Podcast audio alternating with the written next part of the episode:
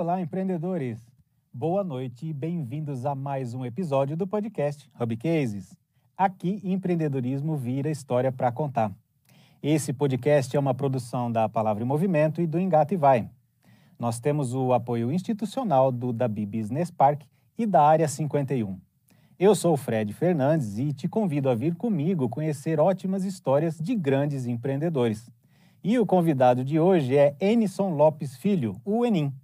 Enim é cafeicultor, empresário, fundador da Enim Cafés Especiais e sócio da RL Agropecuária. Enim, muito bem-vindo, é um prazer obrigado, ter você aqui. Gratidão. Muito obrigado pelo convite.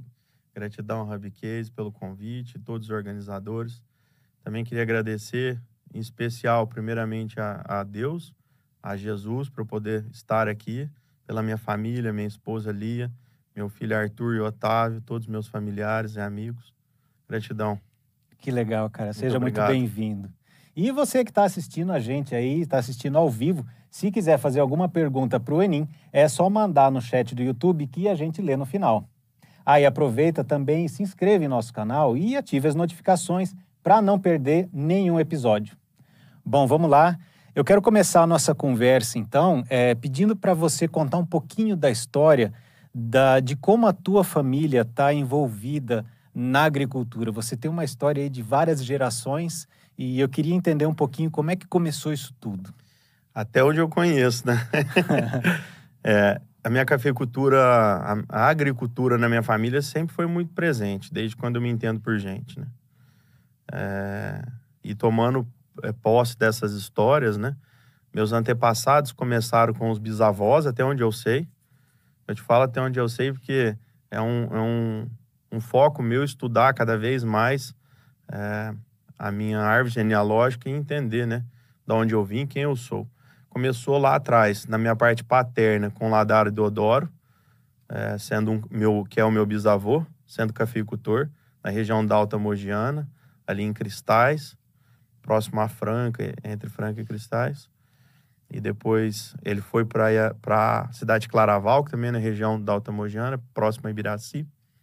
E lá nasceram os, os meus pais, e o, o, aliás, o meu pai, Enison, né? nasceu nessa fazenda que é a São José. E então, desde sempre, é, eu, eu tenho vínculo com, com agro, né? Com atividade agrícola. Na minha parte da genealógica da minha mãe, é, meu, os meus bisavós, tataravós também vêm, era na região de Cristais Paulista também ali, do Faquinha ali. Meu avô nasceu na fazenda, minha mãe nasceu na fazenda. E então sempre tive essa conexão, essa natureza com com com caipira, né? E sempre na cafeicultura? Sem, não, não sempre. A, a cafeicultura sempre fez parte aquela história do mineiro, era café com leite, né? É. E gado, né? Então tinha as roças de milho para tratar do gado de leite. E para confinar um pouco de gado, tratar um pouco de gado de corte.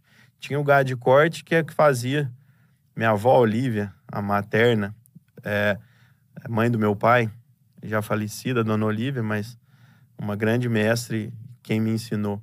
Ela me falava assim, filho, seu avô, que é o marido dela, né? José falava que para um agricultor ser bem sucedido, para um homem ser bem sucedido no campo, ele precisa ter gado de leite, gado de corte, café e dinheiro no bolso. Hum. Então, economicamente, né?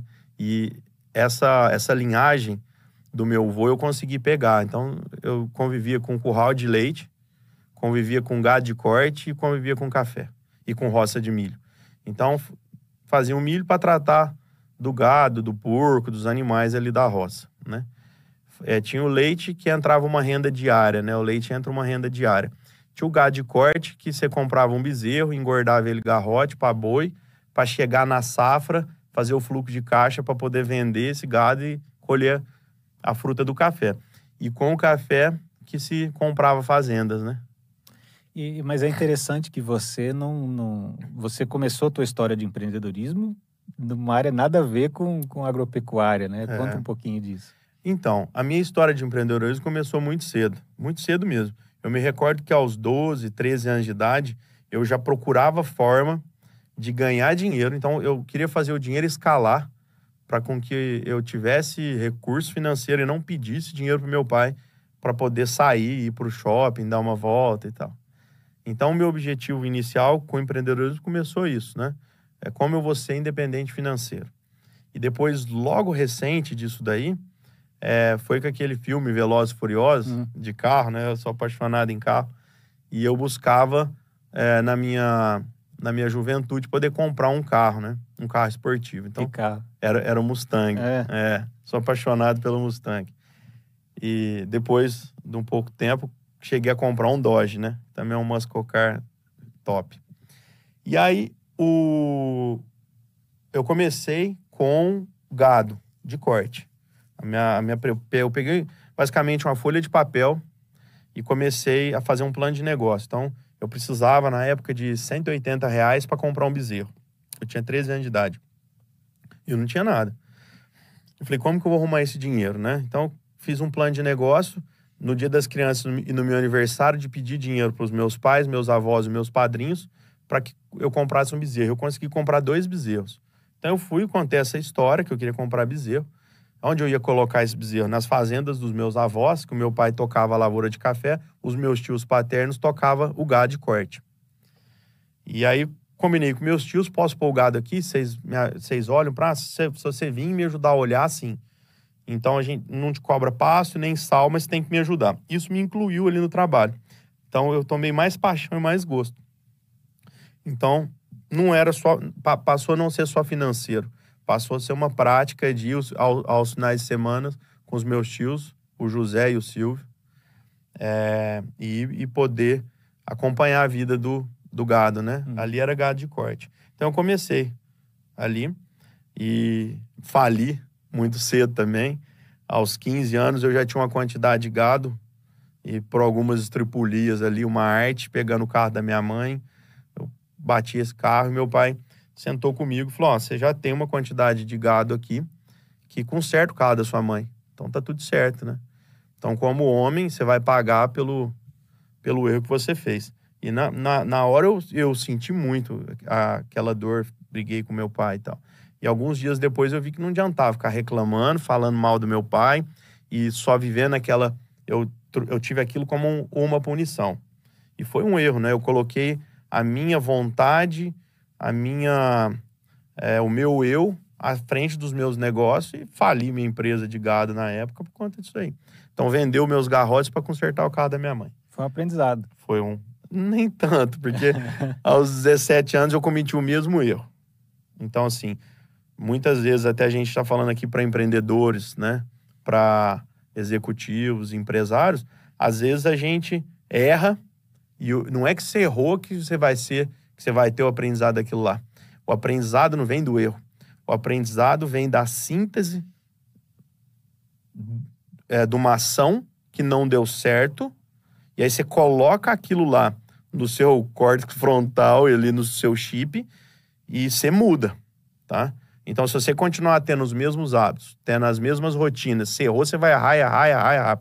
Então, o erro não traz acerto, mas um erro desenhado, medido e, e, e direcionado, potencializado é, ao que deu errado, e você fazia as mudanças, cara, você, naquilo você não erra mais, né?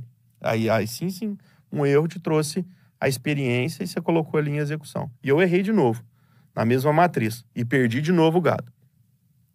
Então, era próximo, era, era então o primeiro erro ao 15 e os outros aos 16, quase 17.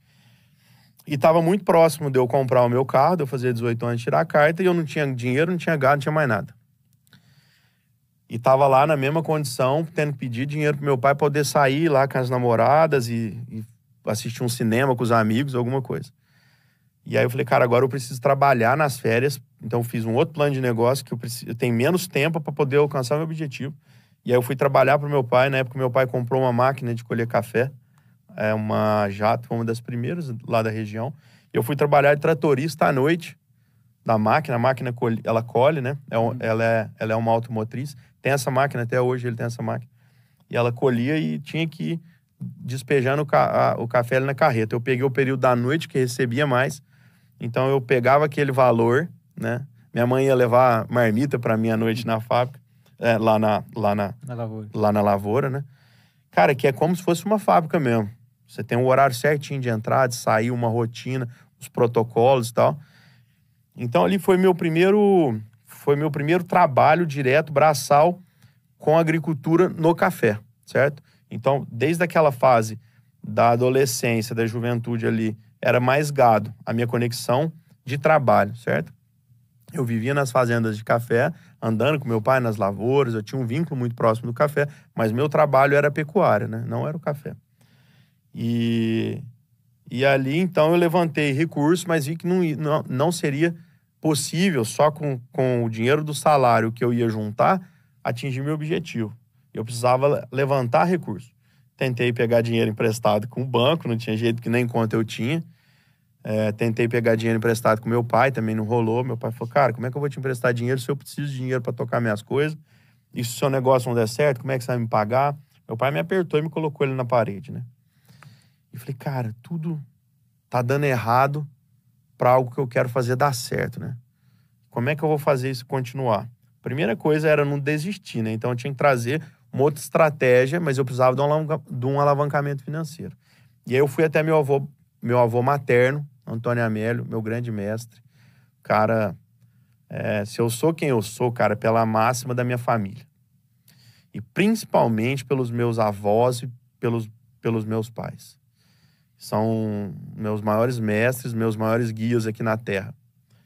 É, e o meu avô, um grande comerciante da vida inteira, um cara que nasceu na roça, ele fala, e é mesmo, um matuto do sertão, e viveu a vida inteira trabalhando muito, saiu do zero, o cara assumiu uma posição é, no comércio de liderança, no ramo dele, uns caras ímpar. É dono da funerária francana lá em Franca. E falei, vô, preciso de um dinheiro emprestado para mexer com gado. Ele falou, meu filho, como que eu vou te emprestar dinheiro? Essa não tem jeito. Mas é, traz uma outra um- traz uma outra abordagem. Vai para sua casa, senta, repensa seu modelo de negócio, que está faltando isso, isso, isso. Cara, me deu uma mentoria violenta de empreendedorismo.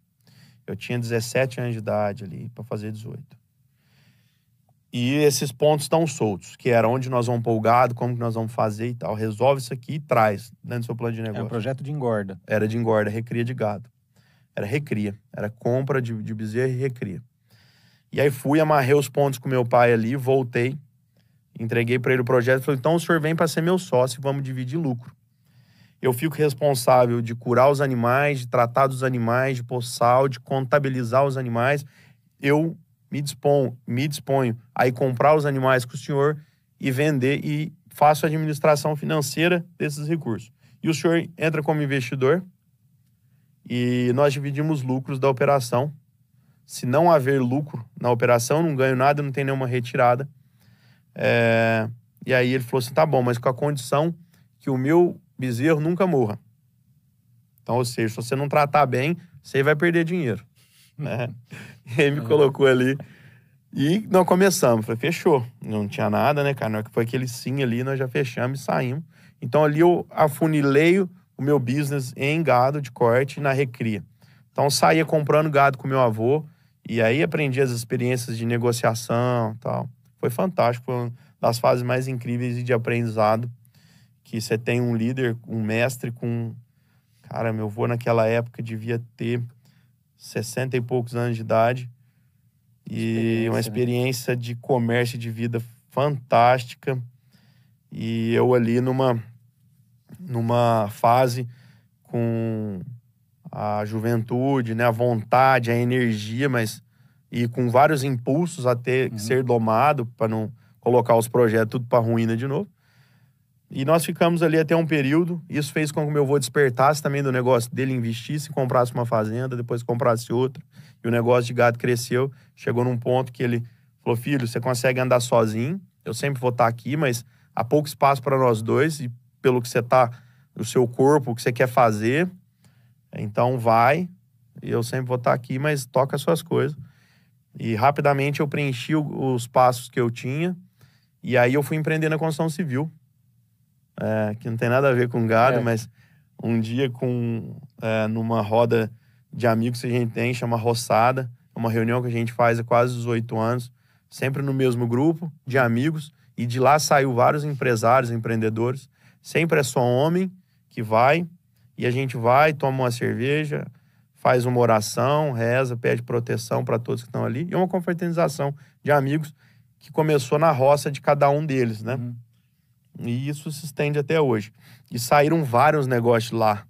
E aí de lá, tomando cerveja com um amigo, o Alfredo, falou, cara, no que, que nós vamos investir e tal, tal. Ah, vamos abrir uma construtora. Mas ele era bacharel em direito e eu mexia com gado, cara.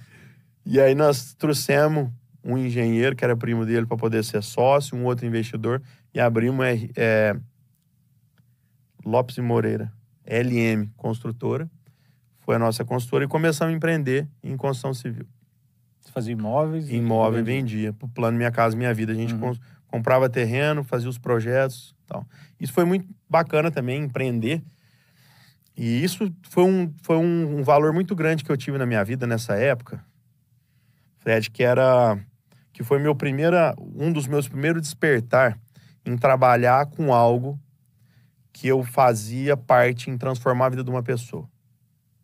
Sabe, isso para mim tem um poder muito forte em conexão empreendedora, é em você buscar algo dentro de você que consiga transformar a vida do próximo, resolver o problema do próximo, que realmente algo que faça é, parte em melhorar a vida daquela pessoa. Mudar a vida. Em né? mudar a vida dela. Isso só acontece se, se é mudado em você primeiro. Eu acredito que a primeira mudança tem que ser em nós. Né? Nessa percepção, é, na aceitação do seu. Ou na busca, na verdade, né? Do seu verdadeiro eu, quem eu sou tal. Então, e construir casa era isso, cara. Quando a gente construiu o primeiro prédio de quatro apartamentos e foi vender para as pessoas, quando o cara pegava a chave, assinava um contrato, você viu o brilho no olhar dele, da mulher dele, de conquistar e comprar a sua própria casa. Cara, aquilo lá é, é foda. Forte, né? Você falar, ah, eu fazer parte disso daqui, entendeu? Uhum. E então, no segundo prédio, você queria fazer melhor. E no terceiro e assim por diante. Então, a gente não media esforço, fazia apartamento fantástico, incrível.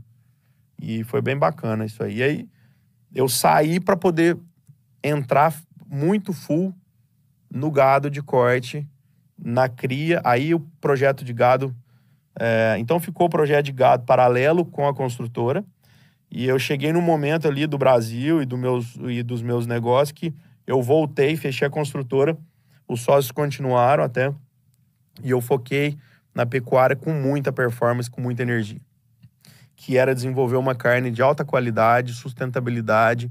Então eu já queria transformar a vida é, minha, do, é, de todas as pessoas que consumissem aquela carne e de todo o planeta com o que eu tinha de pastagem ali. Então é, comecei a estudar em piquete rotacionado, sistema agropastoril, é, em cria de animal anti-estresse. Mas de onde veio a ideia de, de, ou essa inspiração em querer levar algo para o meio ambiente, algo sustentável? De onde veio isso?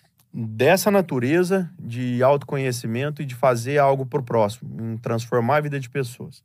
Então, como pensando, qual a melhor forma, como que eu consigo impactar o maior número de pessoas possível? em transformar a vida delas. Cara, na hora que eu penso isso aí, vem uma palavra: plante uma árvore. Entendeu? Então, seja ecologicamente correto. Eu impacto a vida de uma pessoa que mora na Rússia, que mora no Japão, que mora nos Estados Unidos, plantando uma árvore. No planeta todo, nós estamos conectados pelo oxigênio, pela água, pelos produtos que a gente faz. Nós vamos criar um gado lá, não vamos comer a carne aqui hoje em Ribeirão. O gado, o gado foi criado lá no Mato Grosso. E nesse momento, então, que você é, começa a trabalhar mais é, dedicado à pecuária, você já começa com, esses, com essas técnicas já, de manejo? Já, que eu, que eu falei, cara, eu preciso ser diferencial, preciso criar um gado diferenciado, né? Então, dentro do, da linha de empreendedorismo, né, eu já vou full ali no que, que eu vou me diferenciar. Eu vou me diferenciar numa carne de alta performance. Então, eu busquei ali o que estava de primeiro na moda ali, era Angus, Senepal e Nelore. Nelore sempre foi. Pecuária hum. brasileira, depois, tem uma pecuária brasileira antes do Nelore, uma depois do Nelore, e até hoje Nelore é a base. Que eu acredito, do, dos meus estudos, Nelore é a base. E ali a gente tem é, é, taurinos europeu para poder trazer incremento de qualidade e performance, não só no passo, mas na qualidade também dos cortes. Então tinha ali Angus e a ferramenta Senepol estava entrando ali. E aí eu já fui full e fui desenhar alguns projetos Com cruzamento. com cruzamento industrial. É, a ideia era essa daí. E aí eu comecei com cria, recria e abate. E dentro do gado de elite, do gado puro, eu, eu subi a linhagem pura do Nelore e a linhagem pura do Senepol. E fui criar Nelore e Senepol. Então, fazendo sociedades com vários produtores empresários para poder desenhar um animal que trouxesse é, uma genética de melhoramento e de entrega de carne de alta qualidade, precocidade pro pecuarista, né? Uhum. E eu desenhei ali um projeto de cria, recria e abate que eu falei, cara, meu a cereja do bolo vai ser eu soltar uma carne no mercado com essa história e com essa rastreabilidade. Uhum. Então a pessoa na hora que estiver comendo um bife ali e, e, se alimentando ali dessa proteína, ele vai saber, por mais que é, é o sacrifício de um animal, né? Mas ele vai saber ecologicamente o jeito que esse animal foi criado, até a genética, a rastreabilidade pode já ser aberta disso aí. Eu já época. pensava nisso aí. Em rastreabilidade, eu tenho que ter um diferencial uhum. nesse projeto de carne, porque o Angus já estava estourado e tal. Então, como é que eu vou me destacar? Né? Como é que uhum. eu vou uhum. fazer no mercado? Como é que eu vou empreender? Como é que eu vou ter um, um diferencial? Né? Por que, que a pessoa vai querer comprar minha genética? Por que, que ele vai querer comprar meu animal? Por que, que ele vai querer consumir a carne dessa linhagem, dessa marca, né? Então, isso já, já, já é o que movia em mim, né? Então, se o negócio é resolver problema das pessoas, vinha o meio ambiente na minha cabeça na hora, vinha qualidade de vida, vinha um anti-estresse, vinha um melhor manejo com os animais, né? Então, vinha todo esse programa. E foi esse projeto, chama, esse, esse, esse projeto chamava Cenepol Cruz Alta. Hum. E foi esse projeto que eu me doei e, e numa imersão muito grande eu entrei de cabeça, corpo, alma. Não foi de coração, cara. Porque o meu coração estava em outro lugar, mas até então eu achava que era aquilo lá, meu verdadeiro amor. Mas não era, veio um pouquinho depois. É. é. E, e, e, dessa, dessa experiência, então, com esse, é, esse empreendimento de alto nível, na realidade, né, que você levou adiante, o que, que te fez mudar de rumo? Para onde você foi?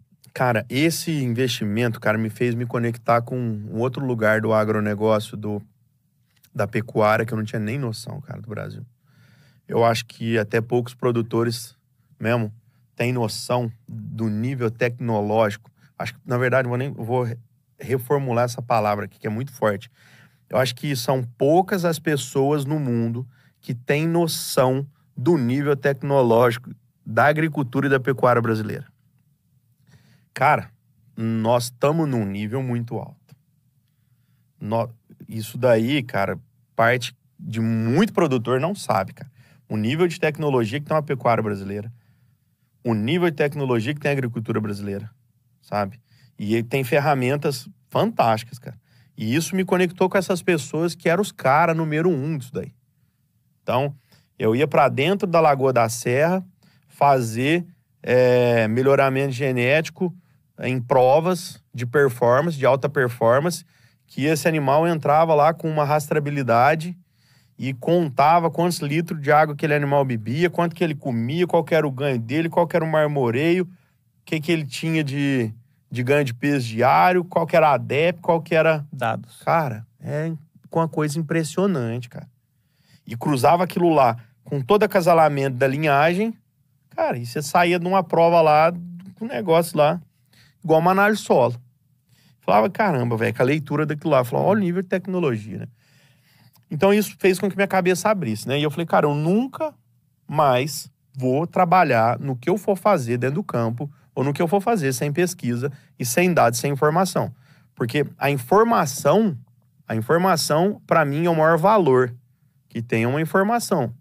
Então, é uma informação de pesquisa, não sente pesquisa que você confia, quem controlou, quem gerou e, e como que eu vou fazer com o uso dessa informação, você vai sair na frente. Então, aquilo lá, minha cabeça já abriu bastante. Isso é uma das coisas mais poderosas que veio, é, estando nesse meio de alta performance, né? E ali eu fiz um network também com empresários de outro nível, do nível altíssimo, que dificilmente eu ia conseguir é, tá andando do lado, ser sócio de pessoas que, cara, abriu minha mente de uma forma assim é, gigantesca. Deixa eu fazer um parênteses aqui. Era até uma coisa que eu, que eu gostaria de perguntar, vou aproveitar esse gancho e perguntar.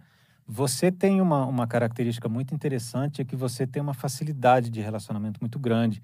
É, quem te acompanha ou quem te conhece sabe que você é um cara super conectado com, com mentes brilhantes, com pessoas muito top das áreas dela, né? Qual é a relevância que você dá para isso tudo e o que, que isso trouxe de valor para você até hoje? Cara, é muito foda, né? Na verdade, isso é isso é de Deus, cara. Isso é para mim tem uma palavra e é Jesus Cristo, sabe? É, isso é frequencial. Isso é uma frequência. Eu acredito que a gente sobe o nosso nível de frequência vibracional, cara, vibrando em bons pensamentos. É mais que bons pensamentos, é mais que energia, cara, é em Cristo mesmo.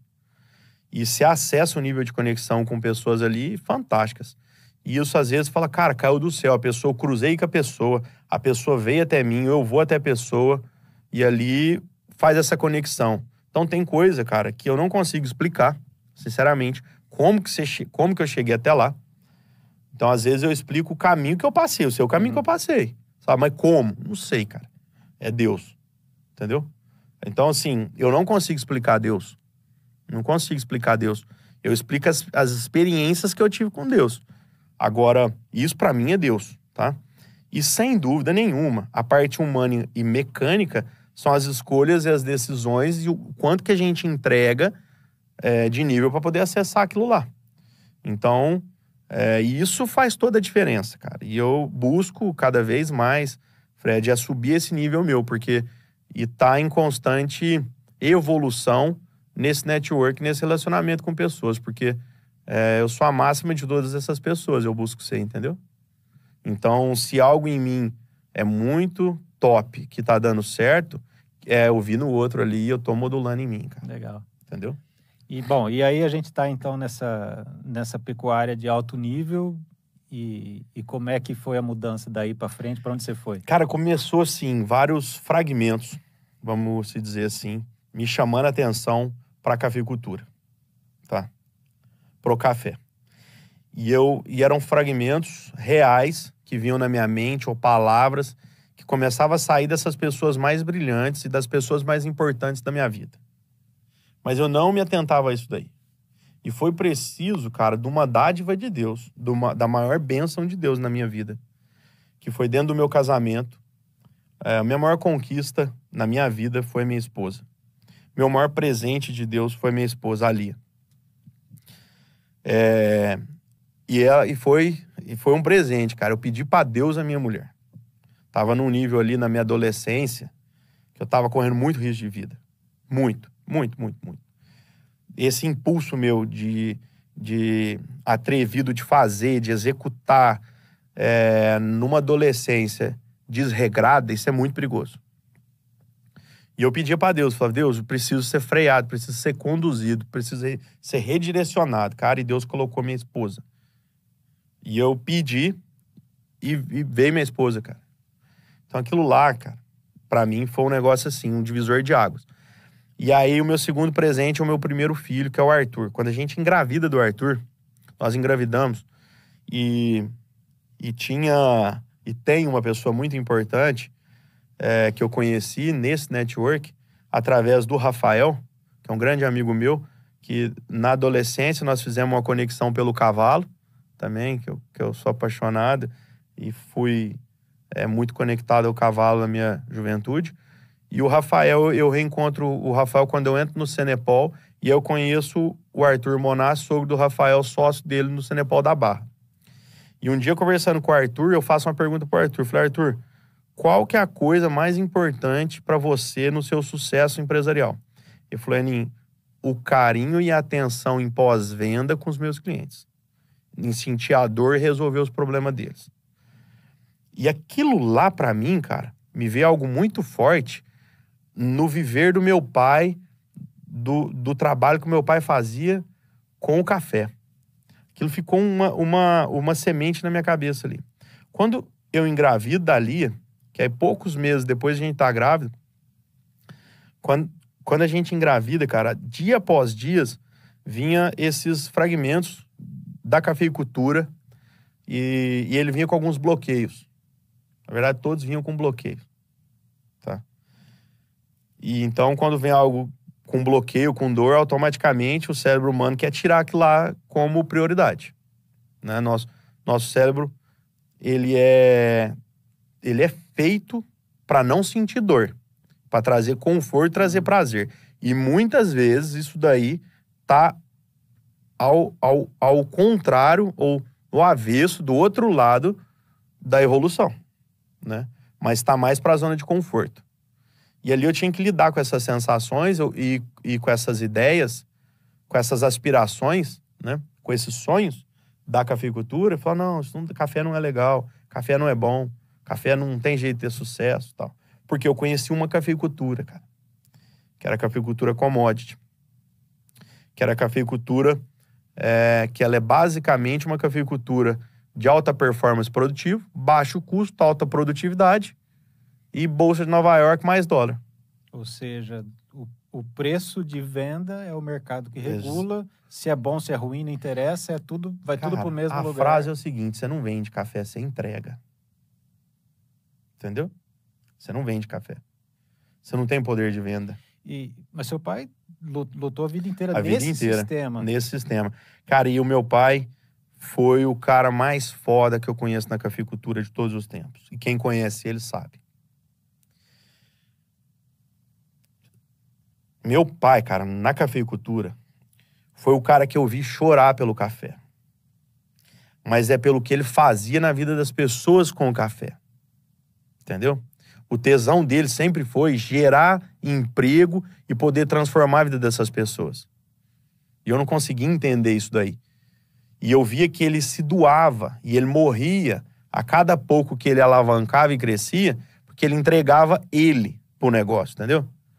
E eu sentia dor porque eu falava, cada vez eu fico mais distante do meu pai, que é um workaholic, cada vez meu pai mais alavancado na exposição, sentindo dor, depressivo, deprimido e, e ansioso pela atividade. E eu trazia aquilo lá como um problema do café, entendeu? Entendi. Então eu trazia, cara, o café, o café é me tira do meu pai. Sim. Eu nunca quero ser cafeicultor porque eu não quero ser tirado dos meus filhos. Eu tinha isso aí comigo, entendeu? Do, do da parada do café. E eu, de uma forma ou de outra, eu queria mostrar para o meu pai, também tinha uma parada dessa do meu lado empresarial, que a cafeicultura, ela precisava é, de outras bases, né? Que seria ali aquela parada do é, de da estabilidade que uma, que uma, é, que uma construção civil traz, do fluxo de caixa que uma pecuária traz. Então, eu sempre tentei desenhar isso aí para dentro dos negócios do meu pai. Meu pai é cafeicultor, cafeicultor cafeicultor, nunca teve uma segunda atividade. Teve esporadicamente, mas voltava e era cafeicultura. E ele foi crescendo em grande escala, grande escala, grande escala. Chegou num ponto ali é, que eu tenho que entrar dentro da cafeicultura do meu pai e voltar lá para dentro e aí eu volto com tudo isso daí que eu quero fazer essas mudanças. E são mudanças radicais que eu venho com ideia do, do gado, é, com esse mindset do projeto do gado, para colocar e eu já vejo no, no, no, no, café tudo pronto dentro, dentro da estrutura do meu pai e tento, é, de uma rápida forma, movimentar isso daí. Só que são engrenagens gigantes. Uhum. Empresa familiar do meu pai, então tem meu tio que estava trabalhando lá, meu irmão, tem uma questão de série de hierarquia ali, e eu não conseguia fazer essas mudanças. E tive um, um conflito muito grande ali, que fez com que, fazia com que eu rompia, saía e depois voltava a apagar um outro fogo. Ah, seu pai tá precisando de você nisso, entra aqui nessa fazenda, nós estamos com esse problema. Eu ia, entrava, arrumava, falava, cara, tá arrumando problema, apagando fogo toda hora a, o negócio não dá certo, isso aqui nós temos que mudar isso aqui. Eu tentava fazer as mudanças e não conseguia, por quê? Ah, eu já estou fazendo isso aqui faz tanto tempo, dá certo. Cara, dá certo, mas olha. Sempre fiz assim. É, sempre fiz assim. Então, essas frases eram frases comuns, né? E eu falei, cara, enquanto eu não é, fazer algo, eu não sei se vai dar certo e eu posso realmente colocar meu pai em risco ou mais em risco do que uhum é, ele está exposto e vulnerável com esse mercado e com essa condição. E o meu pai sempre foi um produtor de alta performance, em produtividade e qualidade. E dentro do mercado. E aí eu falei, eu decido, sento com a Lia, sento eu e a Lia, eu minha esposa, um dia, falou, ó, se a gente for continuar pro gado, nós vamos ter essa vida. Nós vamos ter que sair é, do, do... Nós moramos em Franca, somos nascidos em Franca, do interior de São Paulo. Vamos ter que sair aqui do interior de São Paulo. Vamos ter que ir para o norte para poder buscar áreas maiores de pecuária ou para Minas. Vamos viver distan fisicamente distante da nossa família junto com o nosso filho. Ela falou: Isso eu não quero, não abro mão. Não abro mão de criar meu, meu, meu filho longe dos meus pais e nem dos seus. Nós não, nós não, nós não podemos fazer isso, Aninha. Falei, eu concordo. E aí, ali fazia todo sentido. Então, o projeto da pecuária foi morrendo uhum. e eu fui vendo que era uma paixão e foi nascendo meu verdadeiro amor, que é a cafeicultura. E dentro disso, cara, foi bem interessante que conforme é, a nossa gravidez, nós engravidamos, e a nossa engravidez, ela, ela ia evoluindo, ou seja, eu ia lá ver o ultrassom, o Arthur tá mais indo feijãozinho. Uhum. Ia acompanhando, cara, o processo ia acelerando cada vez mais. E ali eu comecei a entrar numa imersão espiritual muito forte. De quem eu sou, qual é o meu verdadeiro propósito, da oportunidade de Deus, dessa dádiva do filho, de ter a continuação. E fui revendo um monte de cagada que eu vim fazendo durante a vida, e aquilo já não fazia mais sentido. E, e de ter que me moldar né, as, nas minhas mudanças, fisicamente, psicologicamente, emocionalmente, mentalmente, financeiramente. E principalmente os meus valores, né? Poli-los, né? Não que eu não tinha, não que eu não tivesse, mas poli-los e colocar em evidência mesmo ali. Então, comecei a fazer várias mudanças. Com essa mentalidade de espiritualidade aflorada, cara, eu nasci na religião católica, vivi nela, e mas eu tinha um, uma curiosidade muito grande no espiritismo. E foi num momento de muito conflito ali espiritual que um, um, um dia eu tive um, um convite para um grande irmão meu, meu brother Marcelo Jordão, nosso agrônomo lá da Fazenda Santa Rita do Moto Grande, me ajudou a construir, me ajuda até hoje é, no projeto de cafés e, e, é uma pessoa incrível, fantástica. Ele me chama para ir é, num estudo é, espírita, eu vou, cara, encontro várias respostas e eu começo a estudar o espiritismo de uma forma é, muito focada e direcionada a fim de responder a, a, a aquelas questões e paralelamente começo a trabalhar é, também isso dentro da igreja católica e, e começa a me vir respostas é, algo de me conhecer realmente quem verdadeiramente eu sou, né? Até de da onde você vem, quem são seus pais, seus avós, tal, tal. E aí eu faço uma imersão. É, isso a minha avó materna me acompanhou e, e, e fez muita parte nisso daí. É, eu e ela fizemos um combinado de toda semana, um dia por semana, a gente fazer uma imersão e estarmos juntos, né? Então ia para lá cedo, tomava café da manhã com ela, almoçava com ela e extraía, cara, tudo dela de quem era o pai dela, a mãe, como é que foi, o, o, o marido dela, a vida dela, meu pai, meus tios e tudo aquilo até hoje, entendeu? Como se eu soubesse que é, eu fosse carregar essa genética e hum. passar isso para frente, né? E esse mindset tá com as pessoas mais top, faz em momentos vir desafios, vir, abre aspas, os problemas fecha aspas, e troca essa palavra problema por desafio. Uhum.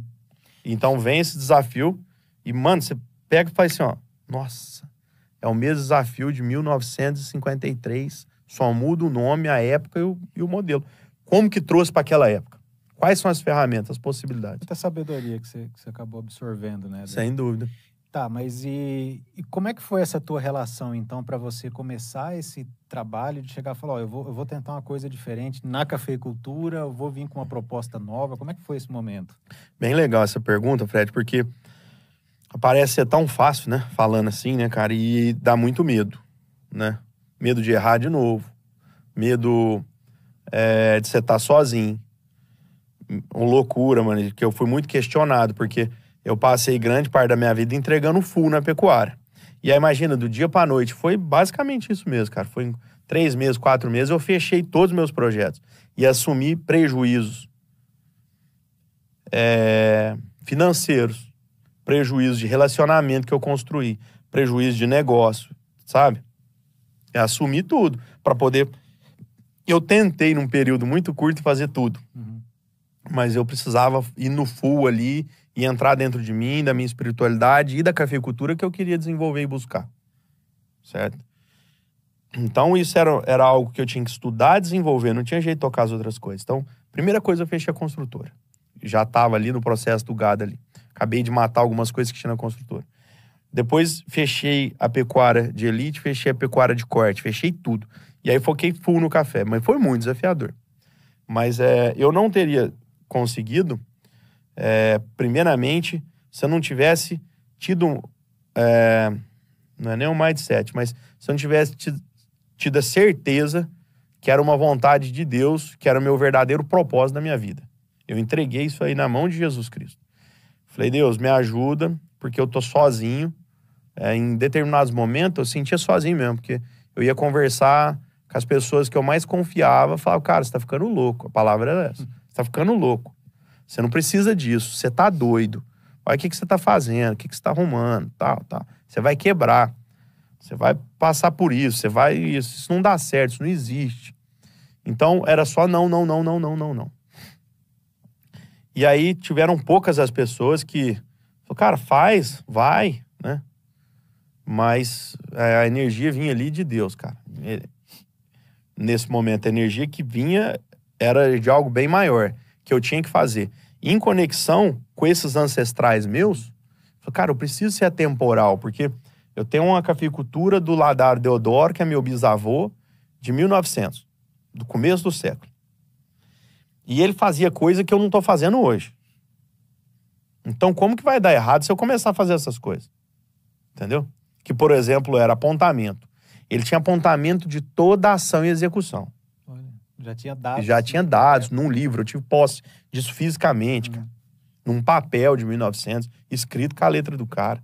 E quando ele ficou doente, ele, ele ficou doente, já foi no final da vida dele, ele colocou uma outra pessoa para tomar nota. Olha. Imagina, perder. cara. E aquilo para mim tinha um valor muito grande, Fred, que eu falava, cara, isso é para mim. Sabe? É para chegar em mim e me motivar a fazer algo diferente para as pessoas daqui 100 anos. O que, que eu vou fazer daqui 100 anos? O que, que eu posso fazer muito forte para as pessoas daqui 100 anos? Seja meus herdeiros ou seja meus sucessores. Então tem uma pausa aqui, ó. Herdeiro. Quem herda algo que você construiu, sucessor. Quem entra na sua visão, na sua mente, vai, arrebenta. Entendeu? No negócio dele, ou no seu, ou paralelo, ou em parceria. Ou em continuidade. E, e o que, que tem nesse salto de você sair de um café commodity para um café especial? O que, que muda? É essa natureza em transformar a vida de pessoas. Primeiro, transformando a minha. Transformação da minha vida. Como que eu vou transformar a minha vida? Emocionalmente, espiritualmente, financeiramente, ecologicamente. E fazer algo especial. A palavra já é especial. A nossa vida é especial. Não tem nada mais especial do que a nossa vida. Do que algo que eu e você está fazendo aqui. Nos doando, doando nosso tempo. Doando nossa verdade. Doando nossos propósitos, nossos valores. Para alguém que está do outro lado nos assistindo. E pode estar tá transformando a vida dele. E ele pode estar, tá, nesse momento, conectado nessa nessa frequência, nessa conexão. Então, em algo especial, preciso fazer um café especial que transforme a minha vida e que eu consiga transformar por esse café ser um elo conector em todas as pessoas, desde a semente até a xícara, ou seja, todas as pessoas dentro de um cara lá na pecuária de, de elite, top, o cara que pega a, uma pipeta lá, aquela que faz a aspiração eu, eu, eu fazia isso dentro do curral na fazenda, lá na Cruz Alta. Recebia os veterinários, fiz amizade com vários deles. Um, dele, um, um deles é o Eduardo. A gente fazia aspiração de um óvulo de uma vaca que ia ser a doadora. E aquilo ia para um laboratório. Então tinha. Ó, imagina o nível de tecnologia. Uhum. Certo? Pra você poder fazer um bezerro.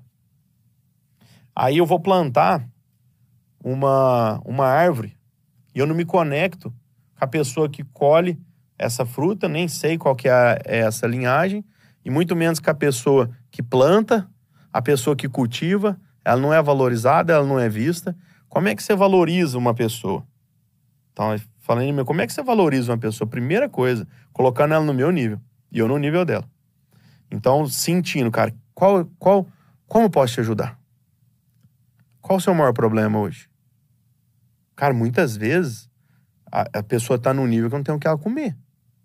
Como é que ela vai trabalhar lá, focar, pôr atenção, passa ela tá passando uma dificuldade? Entendeu? Se ela tiver com uma dor, se ela não tiver... Às vezes é só desabafar. E muitas vezes, sabe o que, que é, Fred? Que as pessoas falam? Cara, é conversar com você. É você estar tá na sua posição e ter a humildade de vir aqui conversar com a gente. Ninguém faz isso, não. Ser ouvido, né? E, e você chamar o cara, vem cá, vamos conversar. Entendeu? Então, isso é a natureza de um café especial. Começa nisso, nessas, nesses valores, sabe?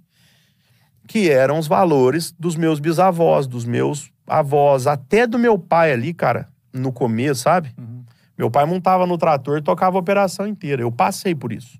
Tem um momento ali na minha história, na, na minha cafeicultura, que, na, na história da minha cafeicultura, que sintetiza todo esse aprendizado num momento que eu passo de maior dor e aflição, com a falência financeira.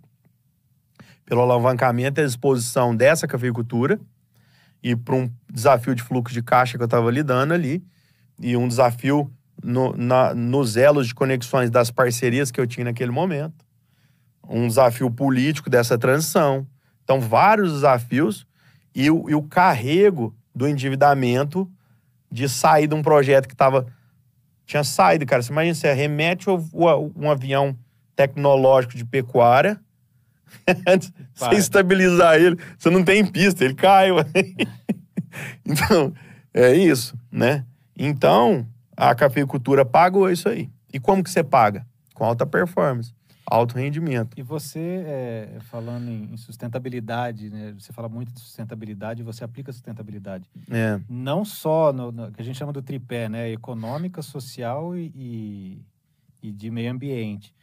A, a, social é uma preocupação de vocês também, como você estava falando agora, de, de vocês é, remunerarem dignamente um, um, cara que trabalha lá. Como é que funciona isso? Né? É. Ó, Fred, é uma conexão. É, tudo faz parte de, de conexões, né? É, a palavra sustentabilidade ela é muito usada e usada em várias, em várias é, fases e, e, momentos do nosso dia a dia. Né? Usa muito a sustentabilidade. Mas é, uma, uma, uma, coisa bem interessante a gente pensar nisso daí é sobre falar sobre um, um organismo, certo? Um microclima. Então, reduz essa parte de sustentabilidade a um organismo criado certo? Então você se preocupa com tudo que é aquilo que vive lá dentro, ao equilíbrio de tudo isso. E emocionalmente, financeiramente, fisicamente, psicologicamente, se o ser humano não tiver em busca do equilíbrio, então, ou seja, não que ele esteja equilibrado, certo? Mas se não tiver algo que leve em busca do equilíbrio, o elo, um dos elos mais fortes, que é o ser humano, a vida da pessoa dentro do meio ambiente, não vai dar certo esse negócio. Isso não vai ser sustentável, ou isso não vai parar em pé. Então, cara, modelos de sustentabilidade para uh, o eixo social do projeto Enim, certo? É a valorização do trabalho prestado. Essa é a primeira coisa. Então, não é salário mínimo. Cara, você, ah, você recebe salário mínimo? Não, você recebe. Você recebe o é baseado no salário mínimo, claro que a gente sempre tem que sair de uma base. Beleza. Então você recebe isso mais isso. Tá? E aqui a gente cria um bônus e aqui nós temos um engajamento de execução. Que o que, que é? Eu começo a, a, a, a ressignificar na vida das pessoas e dividir metas que a gente bate. Entendeu? Então o cara tem o pensamento fala: Poxa vida, se essa lavoura produzir muito, eu vou ganhar nesse transbordo. Uhum. Se essa lavoura tiver um, um, um, um, bom remuneramento pela análise sensorial da bebida dela, eu vou receber também por isso aqui. Mas como é que a pessoa pode entender disso daí se ela não entende o processo? Aí você vai de um outro lado e começa a capacitar essas pessoas em curso, em experiência. Então você pega esse time todo, leva para uma feira, leva esse pessoal. Cara, esse ano nós viemos com todo o nosso corpo da Fazenda Santa Rita do Morro Grande para Grishow. Que legal. Então saiu todo mundo lá e veio para Grishow. A cafeicultura tem um desafio grande e algo que eu que eu que eu tô desenvolvendo ferramenta para poder é, fazer com que isso seja algo é, não tão rotativo. Você tem picos de muitos trabalhos e aí a gente fala ah, trabalho com diaristas. São pessoas que passam um período curto com você e depois eles se Safra, né? é safra. E até do entre safra também. Por exemplo, você pega um gargalo de desbrota do café. A pessoa fica lá cinco dias, sete dias, junto com você, entendeu? Então, tem que ter uma balança ali. Eu estou tentando desenvolver isso aí. Para essa pessoa ficar em manutenção em outros setores e ela ficar direto junto com a gente, entendeu? E para a gente poder ter um tempo maior e uma sazonalidade de serviço rotativo. Então, é, é, é algo bem interessante de se pensar. E nós viemos, nós fomos para Grishow, fomos para Alta Café, nós fomos para algumas feiras. Nós fizemos alguns cursos esse ano de 2023 e nós fizemos um curso muito legal, cara, com o Igor da Expedição Café. Até foi uma essa necessidade, eu levei para o Igor, nós desenvolvemos isso junto. O Igor ficou aberto. O Igor é um profissional que tem, a empresa é a Expedição Café, ele é um kill grader, é um corretor de cafés também, trabalha dentro do mercado de venda de café e dá curso de capacitação. Nós fizemos uma ferramenta para poder capacitar todo esse time. Legal. Então, desde é, do pessoal que fica na capina, na desbrota, na manutenção, a, o gerente foi classificar e degustar café. Olha. Entendeu? Foi fazer um COBzinho, um curso de classificação e degustação. A propósito, tem uma coisa interessante que eu vi esses dias que a gente saiu para tomar um café, é, a gente estava lá na cafeteria, e você me disse que você levou os baristas da cafeteria para colher café. É, foi Eu legal, sensacional cara. isso. Foi. Por que, que você fez isso? Então, ó, então, veja lá. Nós estamos falando de. É meio ambiente, não é que a gente fala? Até acho que o Ricardo é um cara que faz um meio ambiente incrível, fantástico sem aqui, dúvida. Ricardo. É, o Ricardo faz isso, cara, que é a conexão de todos esses networks, né? Hum. Então, quando você faz um, um meio ambiente sadio e próspero e sustentável, isso vai se propagar. Isso vai criar força, isso vai ter musculatura, isso vai ter condição, né? E então, cara, o trabalhador lá, eu passei por tudo isso, Fred. Eu fui atrás dessas capacitações. Eu quando, quando eu entro dentro do café especial, eu vou voltar um pouquinho só para poder trazer esse barista para dentro da fazenda, tá? Uhum. Quando eu volto, quando eu entro dentro do café especial, cara, eu falo, cara, o que, que é isso aqui? Eu começo a descobrir café, porque nem beber café eu não bebi. Você não bebia? café? Não gostava, cara. Porque eu era um xarope de açúcar, Aham. certo? Que você tinha que pôr açúcar, açúcar, açúcar. Ou você tirava o açúcar e era um amargor o negócio. Por quê, cara? Eu só bebia café ruim, Sim. entendeu? Não conhecia que era o café.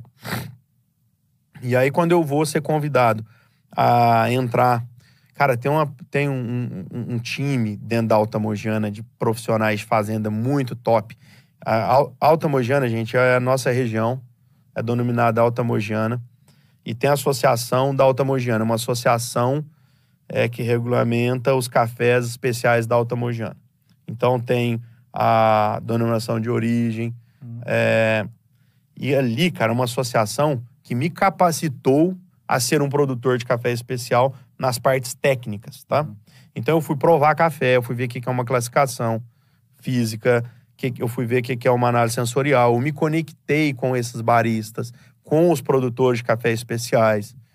Então eu fui passando dentro desse caminho e essa associação me fez esse conector.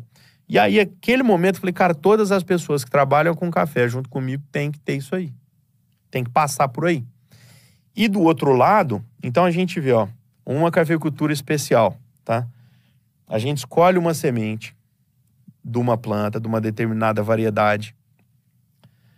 Escolhe o terroir, então a terra que nós vamos é, preparar para plantá-las, desenvolve o modelo de plantio, coloca essa semente dentro de um saquinho no viveiro, ela é cuidada. Quando ela, essa, essa muda está apta a ser plantada, nós levamos para o terreno, planta essa muda lá, isso tudo com pessoas. Olha pra você ver. Tem pessoas toda hora fazendo isso aí. E são trabalhos manuais, é, trabalhos mecânicos, então tudo com pessoas.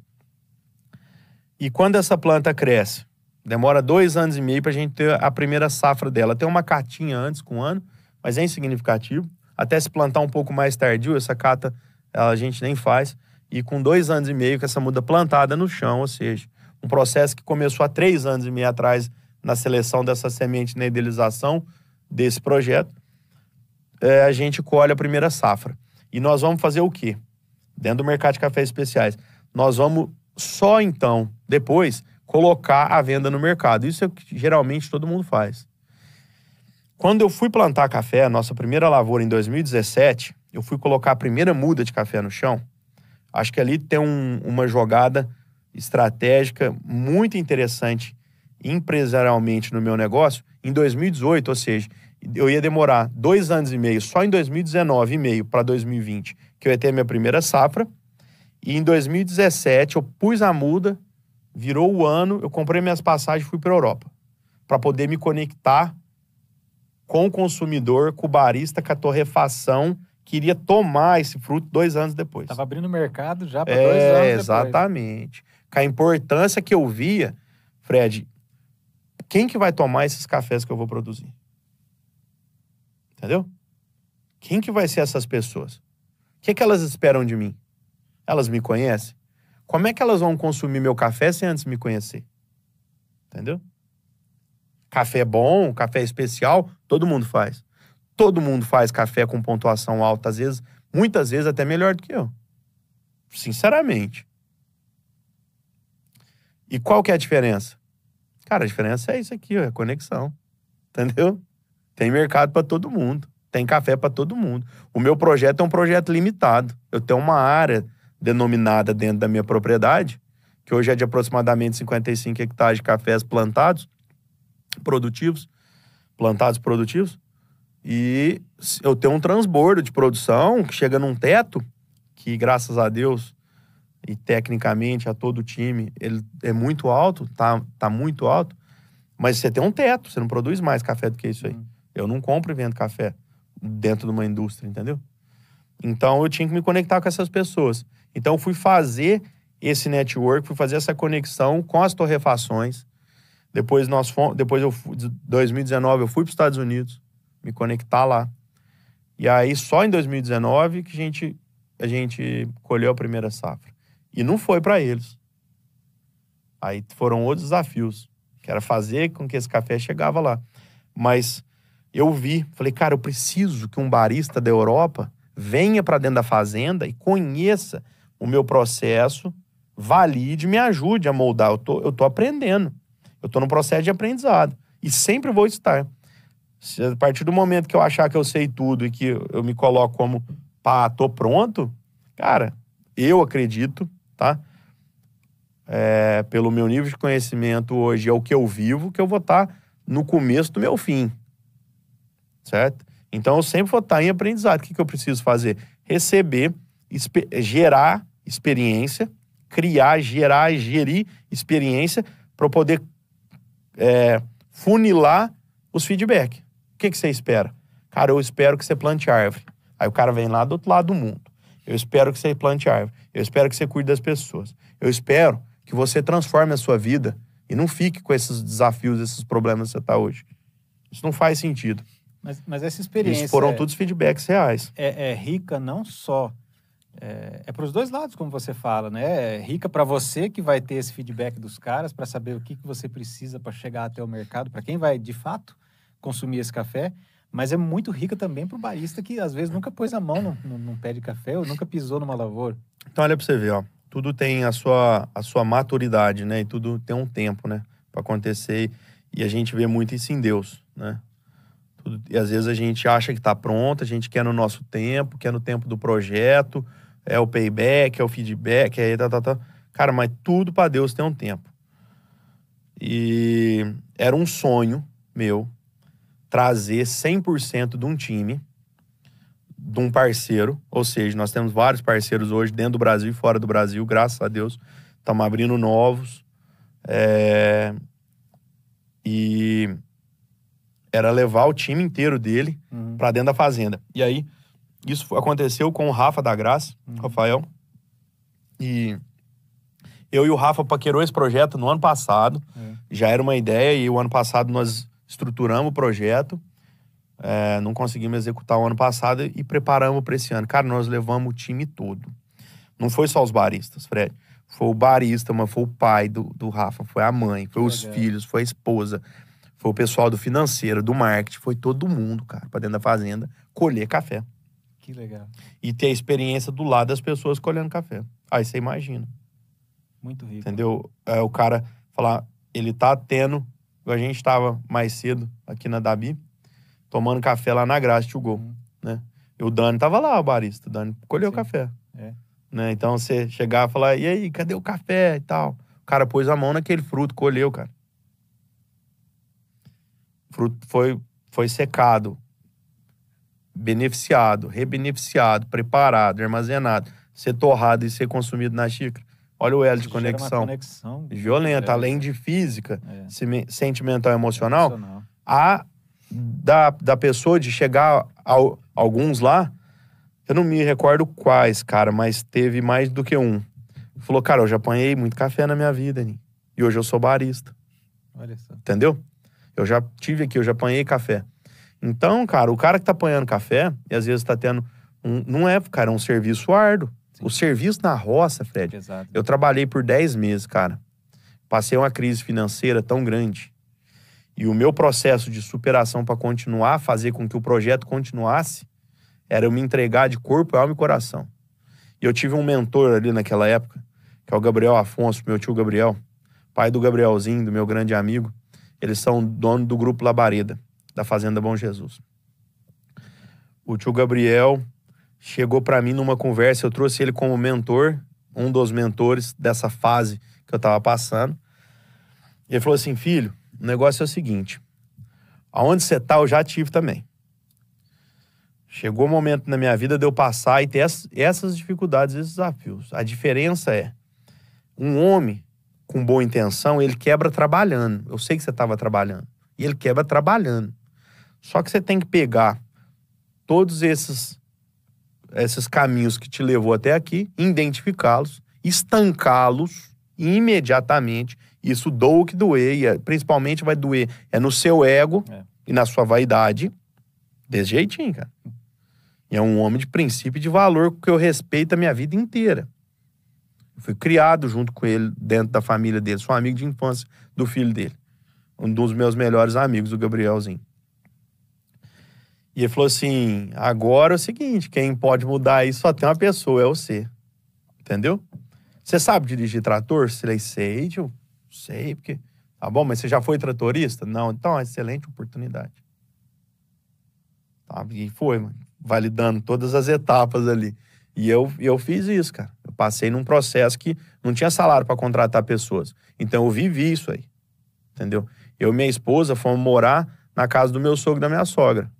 E a minha esposa, cara, do meu lado todos os dias. Parceiro. Tu em tudo, imagina. Você tira a pessoa de dentro da casa do pai e da mãe. Você vai dar uma casa tal. E graças a Deus, cara, que eu tinha condição do meu sogro me receber na casa dele. Senão ali com dois filhos, um recém-nascido e o Arthur, ia morar onde? Teve mês, cara, de eu, de eu falar, cara, eu preciso ajudar meu sogro de alguma forma. De pôr comida aqui dentro de casa. Ele nunca cobrou isso aí. Nunca cobrou. Mas eu me sentia na obrigação, eu não tinha de onde ir, cara. E eu tinha que ligar pra minha mãe e falar, mãe, a senhora pode comprar pra mim um, um- um- Compra pra mim um supermercado esse mês? Aí minha mãe pegar, comprar e colocar lá. E pro projeto continuar. Pessoas, vários amigos, cara. Eu rezava, cara. E aí fala assim, Enim, é uma fase bem legal também, cara. Na verdade, a- a- uma das fases mais especiais da minha vida foi essa fase.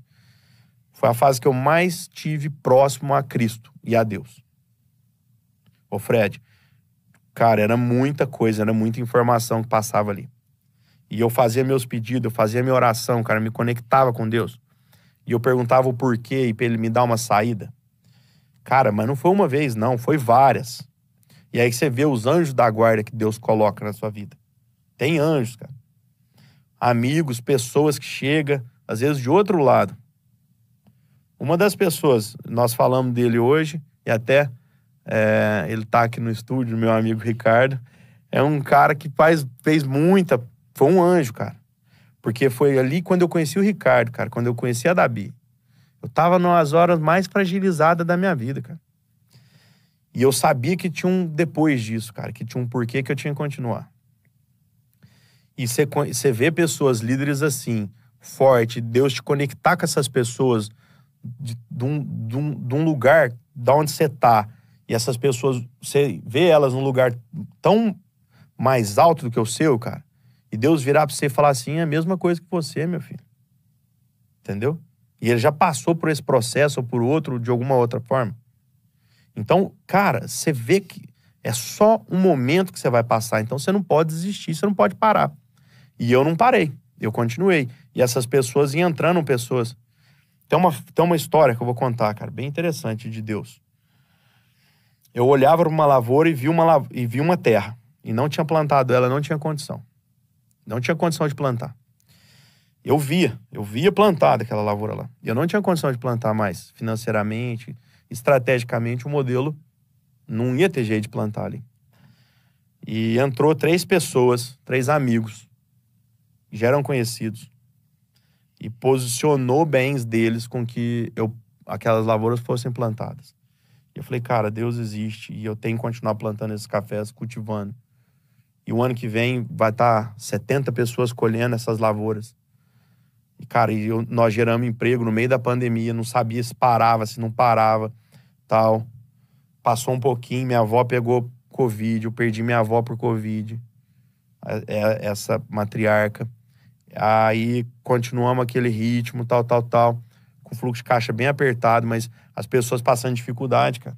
Então eu comecei a, a gerar um valor em mim, que era trazer pro Labore e trazer mais. A gente sentava com todo mundo, o turmeiro, que é a pessoa que, que fica ali mais na lida, e o, e o nosso fiscal de turma trazia o desafio das pessoas que elas tinham de necessidade básica de alimento e a gente trazia é, isso aí para eles. Isso foi muito forte, porque estava todo mundo passando apertado. Eu, o pessoal trabalhando, então você vibrar nisso daí, você ter uma safra próspera que te tira desse alavancamento. E aconteceu uma crise no, no, no, no, no, no Brasil, uma das maiores crises hídricas. Junto, né? É, e hídrica. Então, de agricultura, uma das maiores secas, e no café, uma das maiores geadas. Nós não sofremos seca e não fomos afetados por geada. Tivemos uma safra próspera. O café saiu de 500, foi para 1.400. Cara, pagou as dívidas, pagou tudo. Entendeu? Aí você vê, cara, é Deus, né? Então, mais um momento é de é se eu paro, se eu passou por vários momentos, cara, eu vender o projeto. Se eu vendo o projeto, o que eu tinha feito de alavancamento eu vendo, eu que tava minha dívida saia no zero a zero na época. Mas acho que o segredo é você passar por essa por esse esse vale de dificuldades para para conquistar é. ali na frente. É até a, essa síntese é que ninguém quer cair. Sim. Certo? Mas tudo que cai sobe. E às vezes, pra você subir, você tem que bater lá no fundo. Então, quanto mais você acelera para baixo, você vai pegar aquele sinergismo, aquela velocidade que depois faz um pêndulo. Na hora que aquele negócio sobe pra Aí cima, vai, vai com força. Se você tiver alinhado os valores, a ética, a moral e tiver boas parcerias, porque a gente não faz nada sozinho. Sim. Nada é construído sozinho. Para ser duradouro e para ir longe, não é. Pode ser sozinho, pode ser que você ande sozinho. Você vai ter alta performance e ser mais rápido. Mas você não vai ser duradouro e você não vai longe. Enim, além de Ribeirão, onde, onde já, por onde já rodou o café do Enim? Cara, o café do Enim tá, tá é um orgulho e muito gratificante falar. No Brasil, tá quase no Brasil todo. Nós temos parceiros é, desde o Rio Grande do Sul até São Paulo, Curitiba.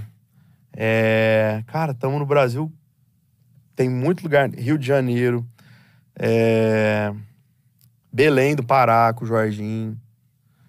E, então, no Brasil, e é uma grande preocupação minha, que é, não preocupação, mas é um foco meu, que é ser, deixar os cafés especiais dentro do Brasil também. Ter uma cultura eu tenho uma cultura, eu tomo café especial, minha família consome café especial, é, todo o nosso time da fazenda consome café especial. E eu, eu, eu gostaria que todo brasileiro tomasse café especial, tivesse a oportunidade. Meu coração ferve para a transformação da vida da pessoa no consumo. Então, cara, consumir café especial é uma melhora na qualidade de vida. Então, você vai sair de um produto de combate, um produto é, que tem muitas vezes subprodutos ou produtos de baixa qualidade, para entrar no consumo de café especial, um café de qualidade. Isso transforma e muda a vida, a vida da pessoa. Isso diminui, isso zera azia, queimação, aquele negócio do, ah, do café, do café, cara, não é. Entendeu? Não é. Ah, tem pressão alta, não posso tomar café, não tem nada a ver, o cara. Açúcar, né? É, exatamente. Tá aí. E fora do Brasil? Fora do Brasil, nós estamos na Europa, é, em parceria com a FAF. Estamos com a Morgan na Suécia, com a Belcom na França. E estamos nos Estados Unidos, em Phoenix, no Arizona, com o Patrick O'Malley, um grande amigo meu, pela Infusion. É uma rede de cafeterias e uma, e uma grande torrefação. E é isso, e estamos andando aí. Foi pro Alasca? É, Café, tive no Alasca, cara. Esses dias. É bem legal isso aí, porque eu me conectei num, é, numa mídia social com uma pessoa lá do Alasca e, e aí. Me fugiu o nome dele, cara. Bom, se vier aqui eu lembro, perdão. E ele é um brasileiro. Chico. Chico. Chico. Ele é um brasileiro e ele mora no Alasca há mais de 12 anos. E eu vi o canal dele e eu tenho. Eu, não, eu, eu, eu ainda não fui pra neve, tenho um sonho de ir pra neve. E eu falei, cara, meu café podia chegar lá na neve, né? e se o meu café, onde o meu café vai, eu vou. Isso tem um negócio comigo, entendeu? É, a rota do café, Hum. quando eu fui fazer ela em 2018, eu falei, cara, tem um valor que eu quero cultivar em mim. Aonde os meus cafés, onde os grãos dos meus cafés forem, eu vou. E aonde eles forem, as pessoas virão até aqui. Então, algo que eu, que eu preservo e que eu, e que eu condicionei. E aí eu falei, eu vou mandar um pacotinho pro Alasca. Eu vou lá depois. E aí, fizemos lá e tal. Falei, irmão, tal, você curte café? Ele falou, ah, amo café. Eu sou produtor, posso te presentear? Que a intenção era ir pra lá depois, né? E ele falou assim, claro, me manda aqui e tal. E eu mandei o café pra ele. Nós falamos com o pessoal da Morga, compramos um café lá na Suécia e mandamos pra lá o café de presente pra ele. logística. Internacional. É, E comprando tudo por, por ferramenta de aplicativo, cara. olha. Olha pra você ver. Eu brinco hoje que eu posso mandar café pra qualquer lugar do mundo. Fala, cara, tem café meu em qualquer lugar do mundo. Você pedir na China, eu despacho café pra você. E então, é, nós mandamos café pra ele, o Chico tomou o café, adorou o café, se conectou com tudo isso. Legal. E aí depois ele voltou e nós não combinamos nada, cara. Nem foi essa a intenção. Não teve nenhum jabal, não paguei ele nem nada. E ele tem muitos seguidores, algo acima de 300 mil pessoas Olha. tal. É um digital influencer mesmo, mas ele e é bem legal o, o canal dele, que ele mostra o dia a dia dele da vida lá, lá, lá no Ártico. E aí ele ele fez, eu começou, cara, minha página estourou nessa divulgação dele, começou a seguir gente do mundo inteiro lá. Legal. Senão não foi pra lá. Ainda não. Mas vai. Vou. Tá certo.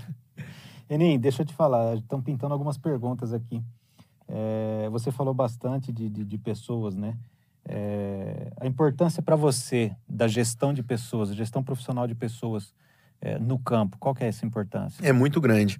E, e é, a- é uma das que eu tô mais focado hoje, que é desenvolver isso em mim e uma cultura dentro das minhas empresas em gestão de pessoas. Então, esse hoje é um dos meus, ou meus principais objetivos. É, não que a sustentabilidade não seja, mas como eu disse, é, são níveis e hoje para dentro das minhas empresas é trazer ferramentas, desenvolver. Muitas vezes não tem ferramenta para isso. Às vezes tem para outras empresas, como cana, soja, que são grandes empresas. O café tem muito essa dor. Às vezes você tem que pegar uma tecnologia e moldar ela no, no uso da cafeicultura. E é onde eu acredito. Para os próximos anos, eu tá, é, não 100%, mas está na minha maior porcentagem, na minha maior energia em desenvolver ferramentas para pessoas, para gestão de pessoas.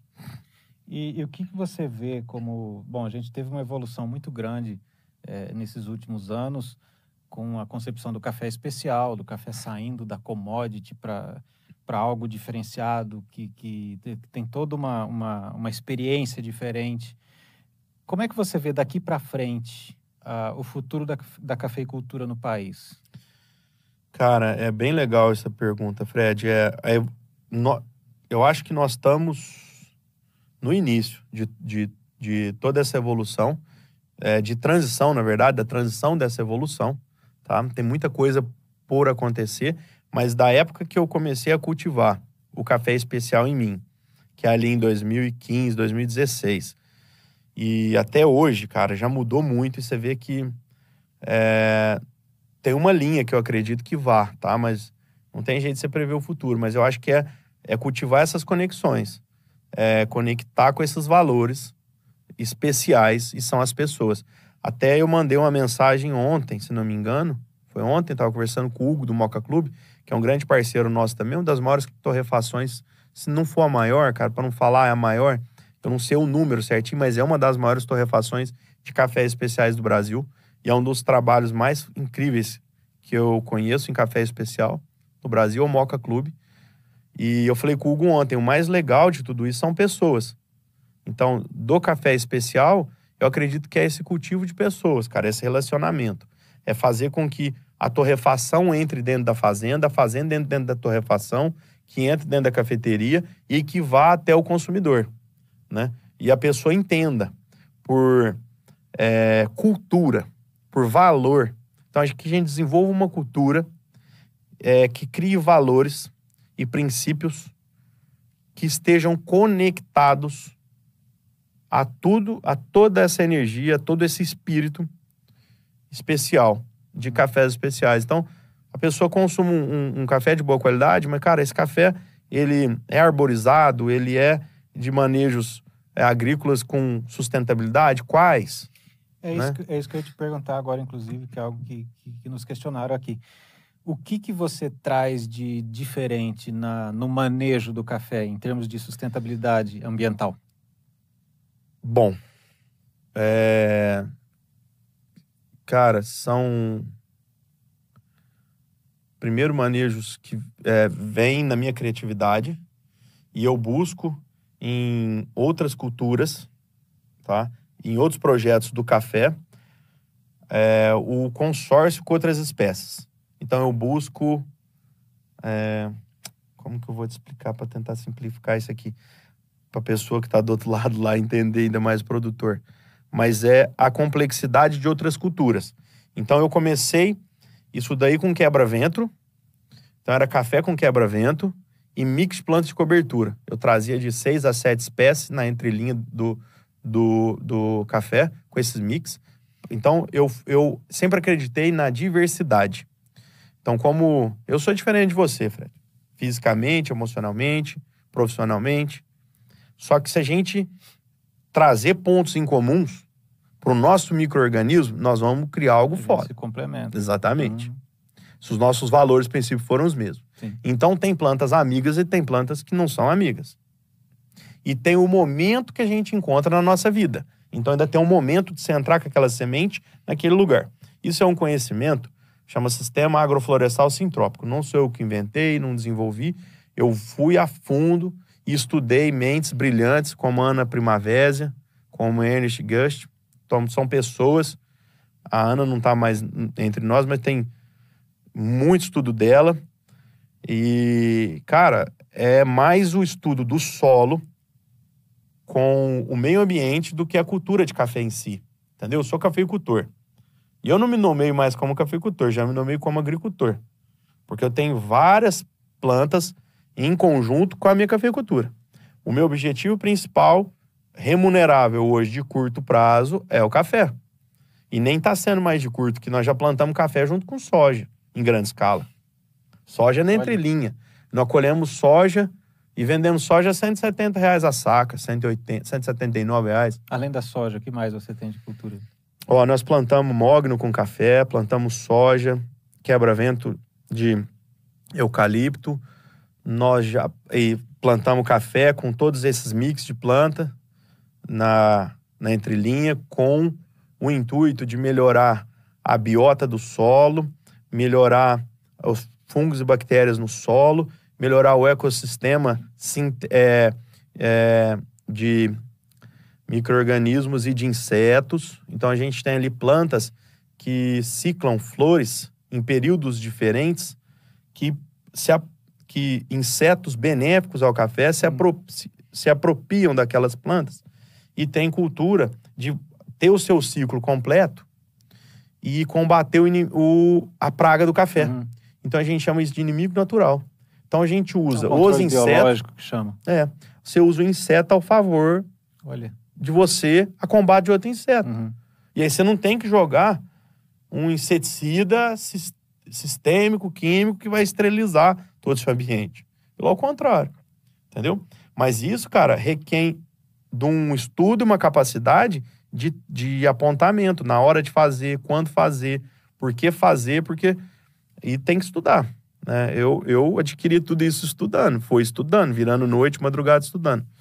Aí tem Mogno, tem também um sistema que nós estamos estudando hoje, que é o, eu, eu acredito muito na evolução dele, que é o sistema agroflorestal sintrópico. Então, tem alguns, junto com o sítio Santa Terra, com, com meu amigo Santim, é, nós estamos desenvolvendo modelos complexos de mais de 30 espécies de árvores e variedades distintas, com mais de mil. Tem muita tecnologia nisso, Tem né? muita, cara. Tem muita. E uma coisa interessante, você compartilha isso com os 100%, outros, né? 100%, é. Porque, assim, o meu...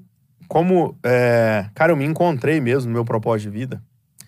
E é, é aprender tudo isso daí e compartilhar. Se é transformar a vida, então é a minha primeira, da minha família, e depois de quem estiver mais próximo de mim, eu tenho que compartilhar. E só tem função um livro se ele for lido. Certo? Se não tem função nenhuma se ser um livro. Na estante. E se eu tô vivo, ninguém. eu quero ser um livro vivo, lido. Né? Então, e se você pegar um código, e muitas pessoas já pegaram. Eu não entendi isso no começo, não. Ah, o cara tá me copiando, o cara tá. Cara, hoje eu sou grato.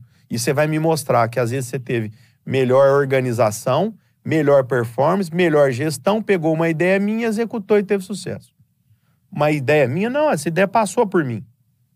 Se eu acredito que a ideia de Deus tá em mim, por Jesus Cristo, para eu poder aspirar e executar, se eu não executei, se executou, foi feita a vontade de Deus. Eu estou cumprindo a minha função, o meu papel como empreendedor como empresário, como é, executor. Até porque você hoje é uma soma de muita gente que compartilhou e com você. E quero né? ser mais.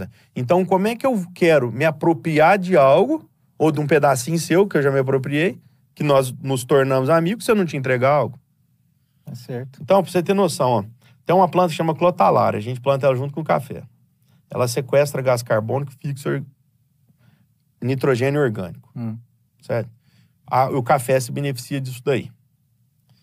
Então, tem benéfica para os dois. Ela tem um cultivo ali gordo. Eu trato dela para ela poder tratar do café.